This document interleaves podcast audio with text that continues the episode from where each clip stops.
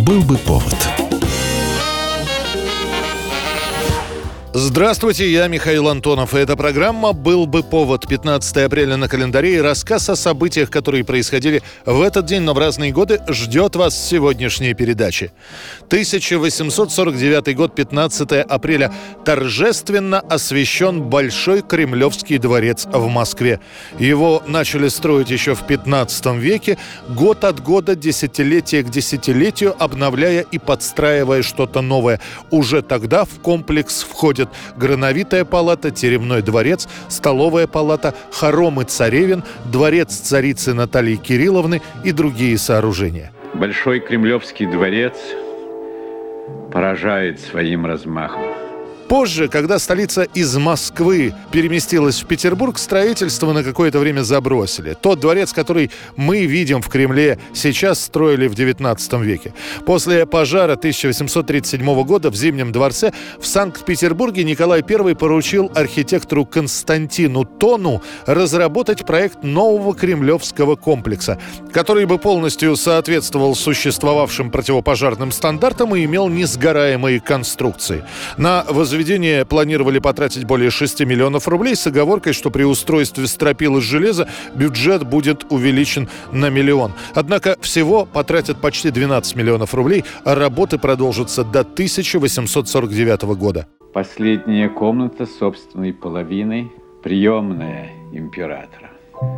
Она заслуживает внимания своим убранством – Государь лично инспектирует помещение комплекса, когда строительство Большого Кремлевского дворца закончено. На Пасху дворец освещают. Парадное шествие начинается с молебна митрополита Филарета. Затем, по велению императора, четверо дворцовых гренадеров прикрепляют к стене одного из залов доску с именем Преображенского полка.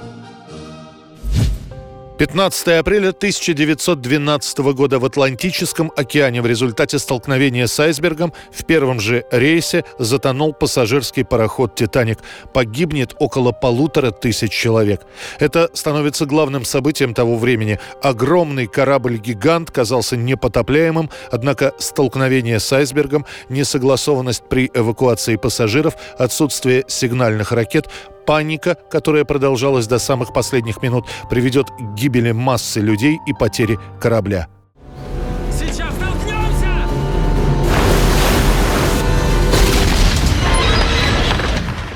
Число погибших в этом кораблекрушении составляет по разным данным от 1400 до 1517 человек. Точную цифру назвать трудно, потому что на «Титанике» оказалось много безбилетников.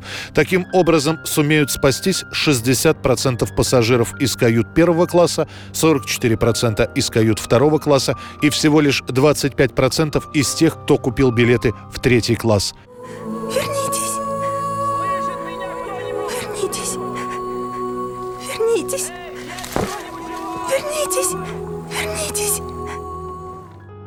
Пока выжившие приходят в себя, некоторые решают, тема горячая, надо делать на ней деньги. В апреле «Титаник» затонул, а уже в мае выходит художественный фильм, называется «Спасшиеся с Титаника». Его длительность 10 минут. Сам фильм не мой черно-белый, а главную роль играет Дороти Гибсон, актриса, которая сама в ту злопамятную ночь оказалась на «Титанике» и нашла свое спасение в шлюпке под номером 7. До сих пор гибель «Титаника» называют крупнейшей катастрофой 20 века.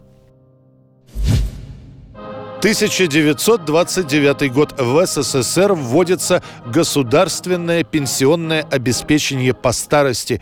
До этого тоже были пенсии для отдельных категорий. С 24-го пенсии платят за выслугу лет для научных работников и преподавателей вузов. С 25 -го года введено пенсионное обеспечение за выслугу лет для учителей городских и сельских школ. И вот теперь приходит время для рабочих профессий. А ты подумай, Куда вот мы, старики, денемся? Верно говорит. А чего испугались? Получится. Но, может, некоторые сойдут с кругу, кого ну, поджилки слабые.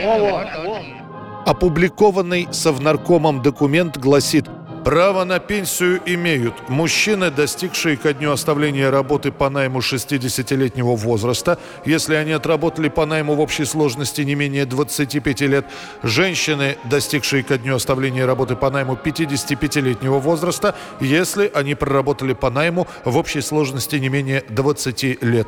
Также пенсии начисляются горнякам, отработавшим в отрасли более 20 лет. Размер пенсии – половина прежнего заработка. К концу года более миллиона трудящихся начинают получать пенсию по старости на основе новых правил.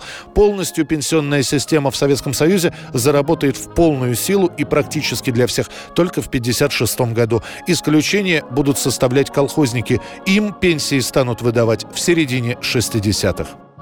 Живешь ты в хорошей, всем обеспеченной семье, да и государство обязано о тебе заботиться. На пенсию я не пойду.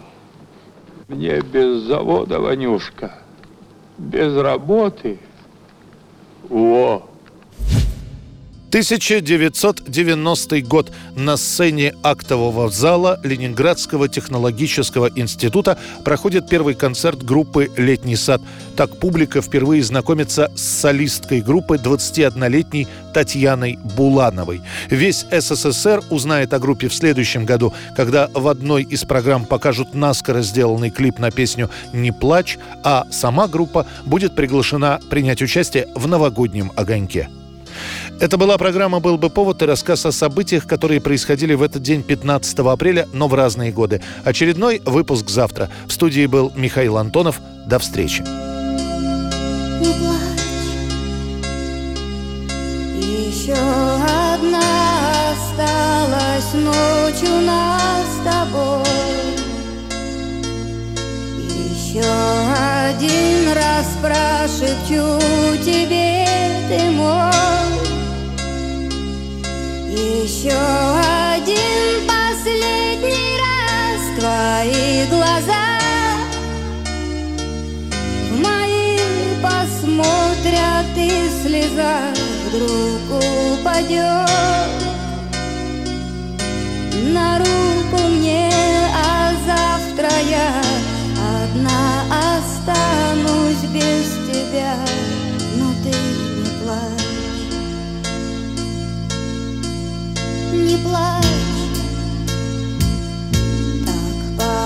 получилось, что судьба нам не дала. С тобой быть вместе, где же раньше я была? Как поздно встретила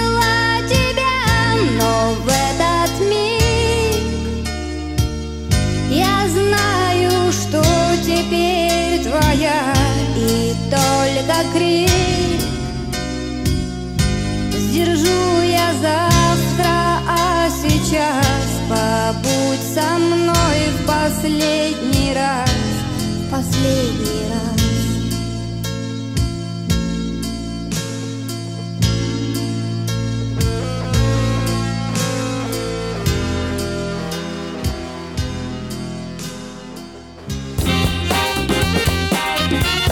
Был бы повод.